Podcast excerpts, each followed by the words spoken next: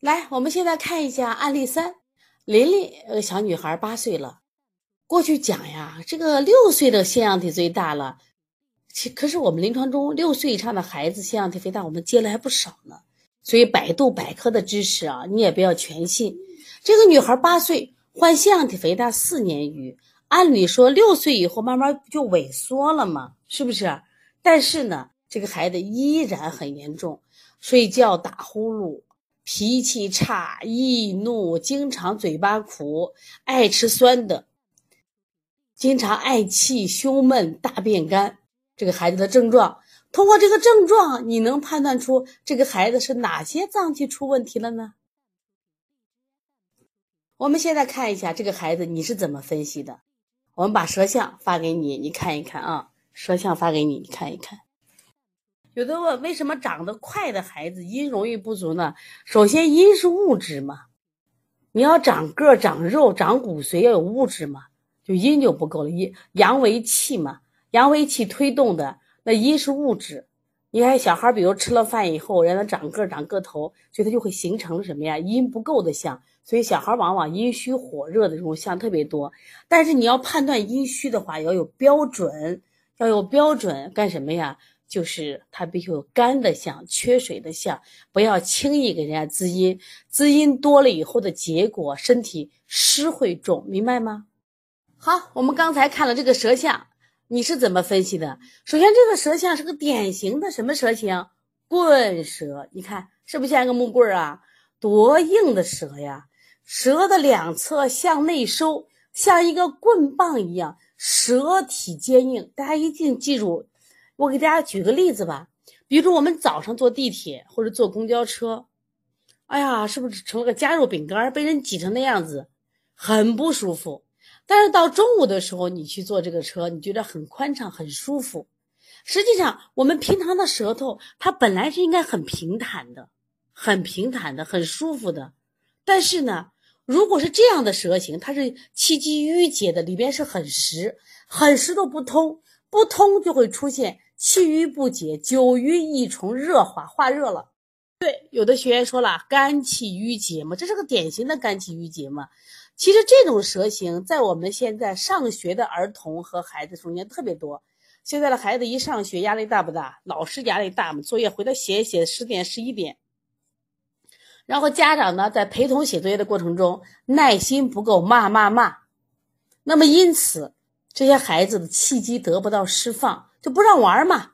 过去我们上学的时候，早上跟闺蜜一起上学，走路着聊着天，踢着小石子儿。那下午呢，我们有个课间操，我们玩一会儿。晚上背着书包啊，到门口买点小吃，走着回来了。现在根本不是这样嘛。我们去家长送回来就接回来，跟小朋友来说话的机会都没有。所以这种肝气郁结化热的特别多，气郁化了火，这个火往上走，烧灼了腺样体，红肿，日久刺激，变成了肥大。那么像这种情况，你你你认为你你你清热可以吗？那不是清热的问题吗？因为这一类小孩他伴随着胸闷、腹胀、口苦、头胀、头痛、烦躁、便秘、睡眠不安啊，肚子胀，就还有胸胁胀满，就心情不好。你是要清热呢，还是要理气的？大家可以回答一下。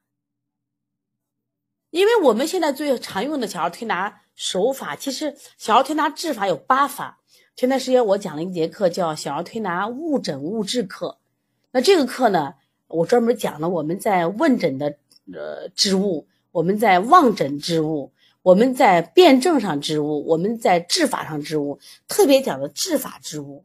治法治误里边讲到什么呀？就是小儿推拿八法。我发现我们临床我们的儿推同行基本上就会用两法。哪两法？清法和温法，再加一个汗法，就是解表法。但是八法了呀，我们经常把清法、下法、消法都用清法做了，我们把补法、合法，知道吧？补益法、合法，然后呢，都当成什么呀？温法做了，这是不对的啊。我们既然说这个孩子是棍舌气机不畅，我们要用理气法，理气法疏肝理气法。因为只有你气结打开了，热不用清而自消。如果你清热清不掉的，没有效果的。所以说，你用这个案例来反思一下，你以前临床中哪些孩子你没有治好，是不是你诊断错了，你的判断错了，你的治法错了？如果有这样的话，那我建议你去看看我这个课《小儿推拿误诊误治课》，对你启发是非常非常大的。那我们刚刚经过我们分析，我们发现这也是个火呀。那我们说，第一个是上热下寒的虚火。第二个是时机化的实火，那我们第三个是什么火呀？是肝郁舌共火、肝郁化火的实火。那这个火呢，我们诊断为肝气郁结型腺样体肥大，第三种类型了啊！大家记住，你千万不要一种一种类型做到底，来一个孩子清热，来一个孩子清热，来一个孩子消失，不是那样子的。可能在我们临床中，可能每个孩子都会有。积食的这种症状，但是你第一天消完积食，你后面还在消吗？不是这样子吗？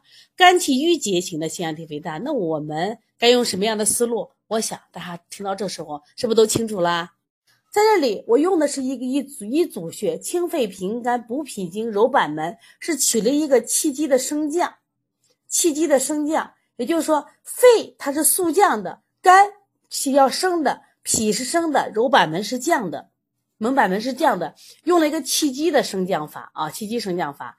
然后呢，搓摩胁肋是不是散法？搓摩竭肋就是发散的呀，发散的。摩丹田调调气的嘛，揉膻中发散的嘛。这个揉太冲它是理气的嘛。你看整个一套手法是不调气机的？当然说老师还有一些穴穴位可以作用啊，敲打肝胆经呀，包括复式手法的飞行走穴，当然可以，没问题，可以。那么就说这个手法，我们是用理气的手法做的。我们是在调气节，只要这个孩子气节打开了，什么病都没有了。因为这个孩子他舌头上舌苔不厚呀，你千万别消导了。他舌苔不厚嘛，那既不是白苔，那也不是黄苔，舌苔很正常嘛。就是舌形是棍舌，是不是？你觉得特别有意思？这完全是通过舌形来判断的，说明舌诊的学习有多么重要，舌诊的诊断有多么准确。非常好，今年新冠疫情，实际上我们舌诊起了太大的作用。大家知道，专家到了这个病房以后，因为专家都武装到牙齿了嘛，到指头了嘛，都戴着手套来，那么因此他把脉的时候他会受影响，但是呢，他会拍舌头嘛。我们发现就是好多舌头呢都是什么呀？就是湿腻苔。有人问为什么没有补肾阳呢？因为我觉得这在初期的时候要理气呢，要理气呢。它不是说肾阳虚的一个表现，是气不通，先把气打开再说，好不好？好，现在让我们一起来看一看这个孩子经过调理后的舌象。大家看一下，这个这个舌象其实拍的很好，因为它整体颜色都是基本上一致的。我们看看他的舌头，是不是第二次的舌头比第一次的舌头平展了许多？是不是？哎，你看很舒服呀。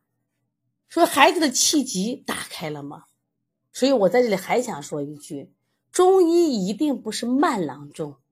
我们这两天一直在讲钱乙的医案、儿科医案，大家听的是津津有味呀，是不是？那钱乙在治疗的时候都是一两副药，马上就起效果了呀？为什么？因为他在诊断上非常的细致。